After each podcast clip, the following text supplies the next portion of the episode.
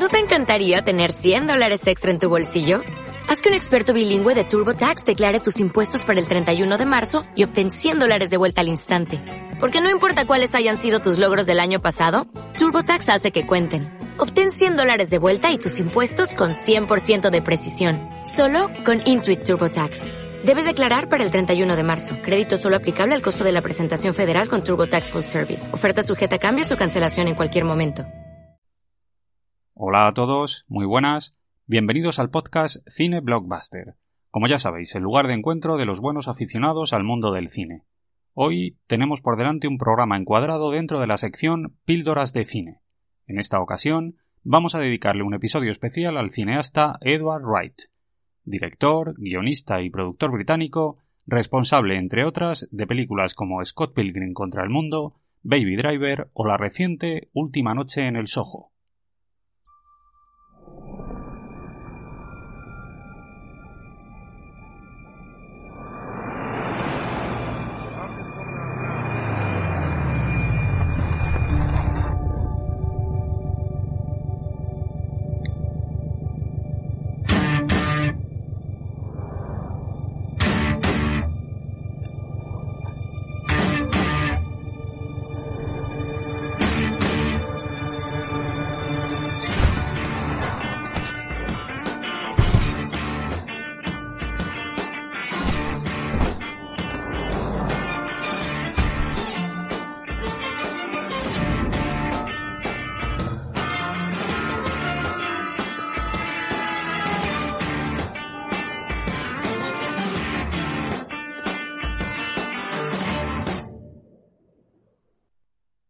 Venga, vamos a empezar.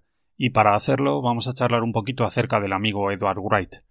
El tipo nació en el condado de Dorset en el año 1974 y desde muy joven demostró una enorme inteligencia. Fue lo que podríamos denominar un niño prodigio. El tipo dirigió su primera película siendo un adolescente, con tan solo 14 años, y después, a los 20, firmó su segundo trabajo, que en este caso fue un western que llegó a estrenarse en cines de manera limitada y con el que logró obtener un éxito bastante llamativo. Después de eso, fue contratado por Paramount Comedy, donde empezó a trabajar creando programas de comedia.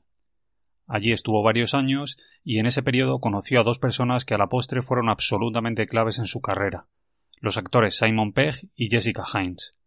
Unos años después, los tres dieron comienzo a una nueva etapa creativa desarrollando la sitcom Spaced para el Canal 4, una serie que retrataba la vida de un dibujante de cómics y de una periodista y que estaba cargada de ironía y de fino humor surrealista, todo ello trufado con innumerables referencias a la cultura pop. El éxito alcanzado por la serie, que se emitió durante dos temporadas en la televisión británica, permitió que estos tres jovencísimos creadores pudieran poner en marcha su siguiente proyecto, en este caso una peli que en España se tituló Zombies Party, una noche de muerte, y en este proyecto se mezclaban la comedia romántica y el cine de terror para zombies. La verdad es que la peli era bastante divertida y estaba repleta de referencias al cine de directores de género como George A. Romero, Sam Raimi o Peter Jackson. Zombies Party recibió estupendas críticas y logró una recaudación nada desdeñable de 30 millones de dólares en todo el mundo.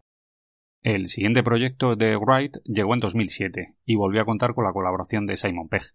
En este caso estamos hablando de Hot Food, que fue traducida en España como Arma Fatal.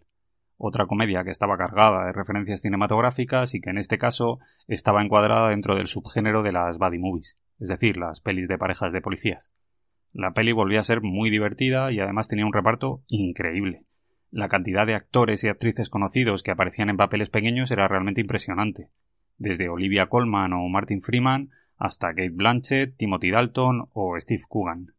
Arma Fatal fue un éxito enorme en taquilla. Logró recaudar más de 80 millones de dólares en todo el mundo.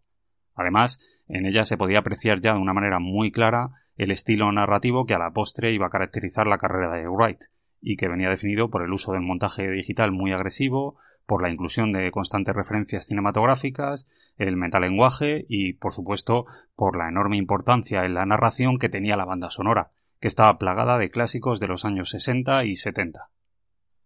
La buena acogida que tuvieron estas dos pelis convirtió a Edward Wright en una estrella. El tipo logró llamar la atención de la industria y comenzó a recibir ofertas súper llamativas. En este periodo hizo varias colaboraciones, entre las que destacan un par de videoclips y un falso tráiler que formaba parte de la promoción del proyecto Greenhouse, de Tarantino y de Robert Rodríguez. Después de eso, Wright dio definitivamente el salto a Hollywood, donde se encargó de dirigir la película Scott Pilgrim contra el mundo, una versión del cómic homónimo que fue creado por Brian Lee O'Malley, que contó con un presupuesto holgado de 60 millones de dólares y que tuvo un lanzamiento amplio en todo el mundo. Esta peli, Scott Pilgrim contra el mundo, es la quinta esencia del cine de Wright. Su estilo impregna cada escena, narrativa fragmentada y muy dinámica, recursos estéticos del anime, referencias constantes a los cómics y a los videojuegos de lucha y, por supuesto, protagonismo absoluto para la banda sonora que aquí cobra una especial relevancia. La película recibió estupendas críticas, pero no logró conectar con el público, alcanzando una recaudación de apenas 40 millones de dólares a nivel mundial. Lo mejor de la peli es que no se limita a ser un espectáculo visual vacío, sino que se enfrenta con valentía a los problemas existenciales que acechan a los treintañeros a la hora de afrontar la madurez.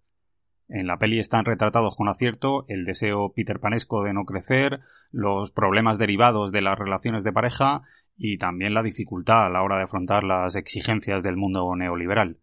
Todo ello aplicando la lógica de los videojuegos de lucha eh, y aquí se nos muestra pues lo que vendría a ser la clave para pasar de fase en la vida. Scott Pilgrim contra el mundo es, desde mi punto de vista, una pelea a reivindicar, una auténtica joya que quizás sea poco conocida, pero que bien merece el calificativo de película de culto. Oh no.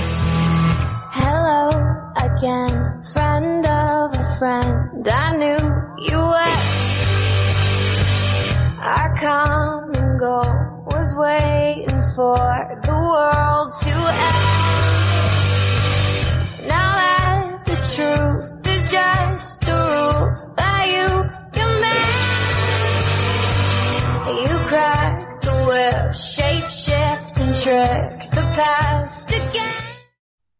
los años posteriores, Wright se encargó de diversificar proyectos. Por un lado, se convirtió en el productor de dos películas de terror británicas, que estaban destinadas al público juvenil. Attack the Block, de Joe Cornish, y Turistas, de Ben Wedley. Ambas películas estaban encuadradas dentro del género de la serie B y recuperaban la esencia de las primeras películas dirigidas por el propio Wright.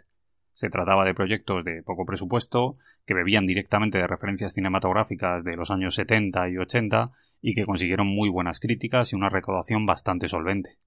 Por otro lado, Wright encontró el modo de explotar su vena más comercial gracias a la colaboración que hizo con Steven Spielberg y con Peter Jackson en las aventuras de Tintín, en El Tesoro del Unicornio, una producción gigantesca que contó con un presupuesto de 135 millones de dólares y que alcanzó una recaudación global de 372 millones en todo el mundo, y en la que Wright participaba escribiendo el guion. En 2013 llegaría a los cines Bienvenidos al fin del mundo, que era la tercera película de lo que se conoce como la trilogía de los tres sabores del corneto, que Wright y su amigo Simon Pegg iniciaron en el 2004 con Zombies Party y que continuaron después en 2007 con Arma Fatal. En este caso se trata de otro proyecto super gamberro en el que se parodiaban las películas catastróficas de ciencia ficción y que encerraba una ácida crítica a las redes sociales.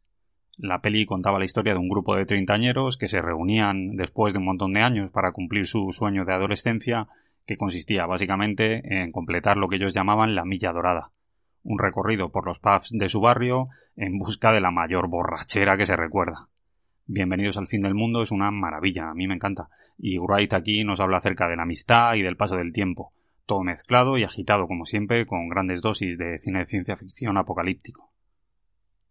Uno de los episodios más curiosos de la carrera cinematográfica de Wright es, sin duda, su fugaz paso por el universo cinematográfico de Marvel. A este respecto, Wright fue contratado para escribir y dirigir la película sobre Ant-Man, el hombre hormiga. Sin embargo, tras muchos años de trabajo, todo se terminó yendo al traste y Wright acabó abandonando el proyecto de manera bastante abrupta. Con el tiempo, el propio Wright explicó que todo se había debido a diferencias creativas irreconciliables. Llegó a decir que él sí quería hacer una película de Marvel sobre Ant-Man, pero que Marvel no tenía ningún interés en hacer una película de Edward Wright. En cualquier caso, por lo que sabemos, el trabajo de Wright no terminó de caer en saco roto, y muchas de sus ideas fueron finalmente utilizadas para la película que se estrenó en el 2015. De hecho, Pese a haber abandonado el proyecto en una fase bastante temprana, Wright llegó incluso a ser acreditado como guionista en la peli. Ahora tenemos que dar un salto y nos vamos a ir al año 2017, para hablar de la peli que probablemente sea la cinta más conocida de Edward Wright. Me refiero, por supuesto, a Baby Driver, una peli de acción que está ambientada en el mundo de los ladrones de bancos y de las persecuciones de coche y que tiene un reparto acojonante. Ansel Elgort, Kevin Spacey, Lily James, John Bernthal, John Hamm y Jamie Foxx. La peli es un ejercicio de estilo increíble en el que Wright vuelve a dejar su sello característico. Estética de videoclip, montaje rapidísimo, escenas de acción loquísimas y mucha, muchísima música. En este caso, eh, hablamos de música rock de los años 70, 80 y 90.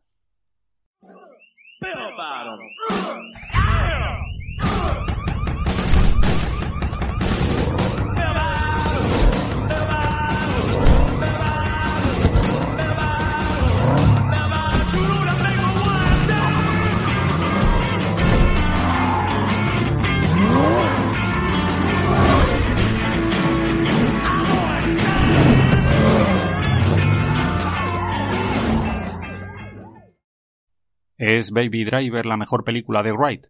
Pues no, no lo es. Sin embargo, da la sensación de que en este caso el tipo dejó atrás su etapa de rebelde y le ofreció a Hollywood exactamente el producto que llevaban años demandándole. Una peli comercial dirigida al público treintañero y que tenía una estética muy cuidada en forma de videoclip con la que logró una recaudación récord en su carrera, nada menos que 227 millones a nivel mundial.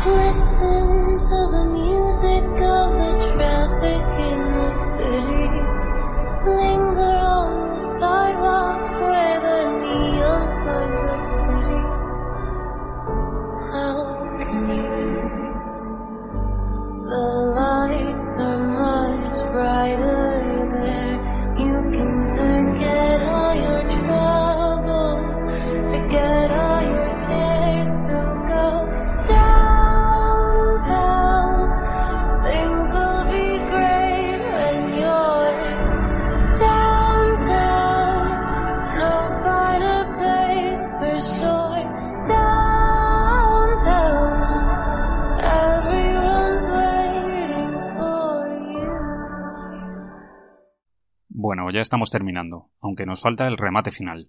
En el año 2021, el bueno de Edward Wright nos tenía preparada una gratísima sorpresa. En este caso, un regalo por partida doble. Este año el tipo ha dirigido dos películas. Por un lado, la magnífica Last Night in Soho y por otro lado, el documental The Sparks Brothers. Pero bueno, vamos por partes. Última noche en el Soho es una peli de terror que se estrenó hace un par de meses en España y que se ha convertido en uno de los grandes éxitos de la temporada. Además ha hecho resurgir de nuevo el interés del público por el cine de Wright. En ella se nos muestra la historia de Ellie, una joven aspirante a diseñadora que se marcha a vivir a Londres y que de inmediato queda fascinada por el recuerdo de una muchacha que vivió una vida de aventuras y de excesos en los años 60. Glamour, drogas, sexo, manipulación, fantasmas y sobre todo música, mucha música. Un cóctel extraordinariamente intenso que Wright sabe manejar muy bien y en el que demuestra que la madurez le ha sentado muy muy bien. La peli es un ejercicio de estilo abrumador, con una estética cuidadísima, una banda sonora maravillosa y constantes referencias al cine de terror italiano de los 70, el famoso Guiallo. Todo ello rematado con retazos propios de un cuento de hadas. La peli cuenta con un reparto formado por caras conocidas como Anna Taylor-Joy, Matt Smith o el veterano Terence Stamp. Por último, y ya para terminar, solo nos queda hablar del documental The Sparks Brothers, que es un capricho de Edward Wright en el que rinde culto a un grupo musical semidesconocido, que nunca ha logrado alcanzar el éxito de masas, pero que goza de una extraordinaria reputación entre los amantes del glam rock. ¿Por qué eligió a los Sparks para hacer una peli? Pues sinceramente no tengo ni idea, pero conociendo a Wright probablemente lo hizo porque se trata de un grupo muy peculiar, del que se sabe muy poco y que ofrece un enorme espacio para jugar a la sorpresa y a la provocación. El documental está cargado de humor negro, además tiene un estilo muy cuidado y ofrece, una vez más, una música excelente. En definitiva, es un producto extravagante y deliberadamente marginal que resulta bastante curioso y que yo creo que hará las delicias de los aficionados al cine del amigo Edward Wright.